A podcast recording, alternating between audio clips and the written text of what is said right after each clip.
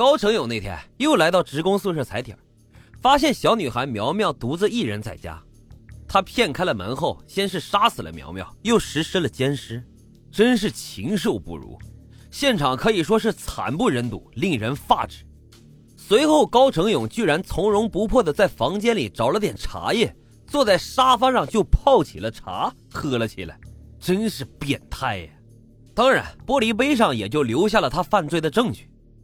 由于凶手专挑年轻的女性下手，手段极其残忍，并且每次都不留活口。虽然警方保持着内紧外松的政策，对外是闭口不谈。但是天底下没有不透风的墙，老百姓又不是傻子，对不对？在民间呀，关于变态杀手和警方无能为力的传闻早就是不胫而走，老百姓晚上都不敢出门。学校呢也调整了晚自习的时间，女人和小孩都需要专人的接送，甚至连长头发、红色服装都成为了生活中的禁忌。一时之间，那可真是风声鹤唳，人人自危。整个白银市笼罩在巨大的恐惧之中，老百姓的日子过得也是提心吊胆，毫无安全感。但是高成勇并未收手，却变得更加变本加厉，继续犯下了一桩桩的惨案。第八起案件发生在二零零零年十一月二十日的上午十点，白银棉纺厂二十八岁的女工罗某在家中被高成勇杀害，受害人颈部被切开，裤子被扒至膝盖处。死去了多时。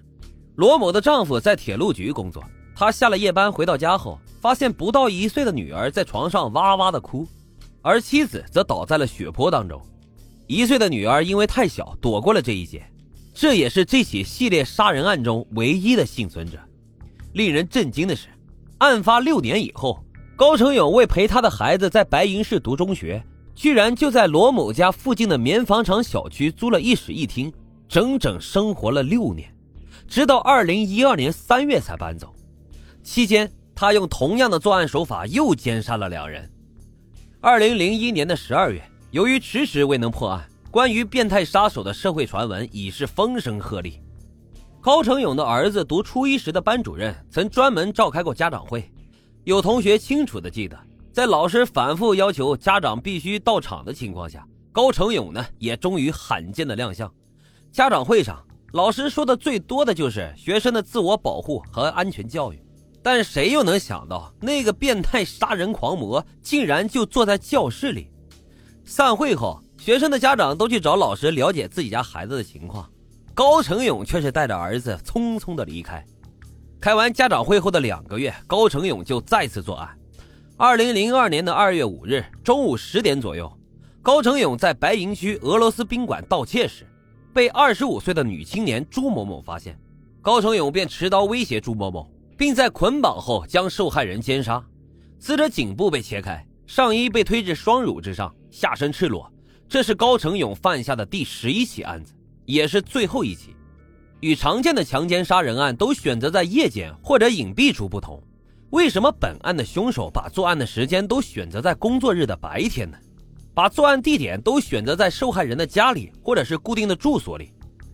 警方推断，凶手具有如下特点：第一，为什么凶手在白天作案？这说明凶手白天有大量的时间进行跟踪和观察。由此可以推断出，凶手要么是没有正式工作，要么就是个工作非常灵活的人，能够自由支配的时间非常多。第二，为什么不晚上作案？因为凶手可能有一个相对健全的家庭。他晚上需要回家陪老婆和孩子，或者是陪父母，避免被发现行为异常。第三，凶手为什么敢在闹市区被害人的家中作案，而不是选择在不容易暴露的农村或者是郊区作案呢？这恰恰说明凶手对白银市很了解，至少也是长期在白银居住或者逗留过的人。不怕贼偷，就怕贼惦记。凶手杀了这么多人，且无一失手，甚至连目击证人都很少。更能说明他对被害目标暗中进行过反复的跟踪和观察，对受害人的活动规律和家中的情况是了如指掌。一旦时机成熟，就会下手作案。他知道这些人都是独居，白天也不会有任何的访客，而周围邻居此时也基本上是在上班，所以啊，敢在白天入室作案。通常这几点需要极大的耐力和冷静，特别是在冬天。但是这一点，高成勇就做到了。他作案这些年，每次都带着尖刀从青城镇的家中赶到白云市区，做完案以后再返回家中继续生活。高成勇的可怕之处就在于他杀人目标的随意性、作案手段的残酷性以及作案的连续性，使人难以摸到他的规律。白银十起案件的案发时间都是在白天，案发地点呢都在市区，其中第一起案件的案发地点就在死者亲属住所的旁边。第八起案件，死者罗某的住处就在厂保卫科的正后方。第十一起案发地同乐村宾馆的马路斜对面就是派出所，直线距离都不超过五十米。种种行为都显示，高成勇有着非同寻常的心理承受能力。根据资料显示，高成勇在作案现场并不刻意掩饰作案痕迹，做完以后，他会在被害人的家中清洗手上和身上的血迹，甚至喝完一杯茶再离开。在作案现场留下了大量的足迹和指纹、精液等各种身体特征的线索。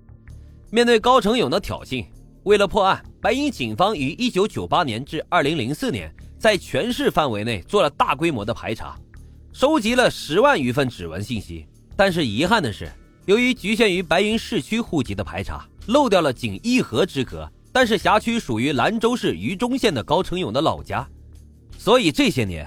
白银市公安局换了八任局长，但始终对凶手是束手无策。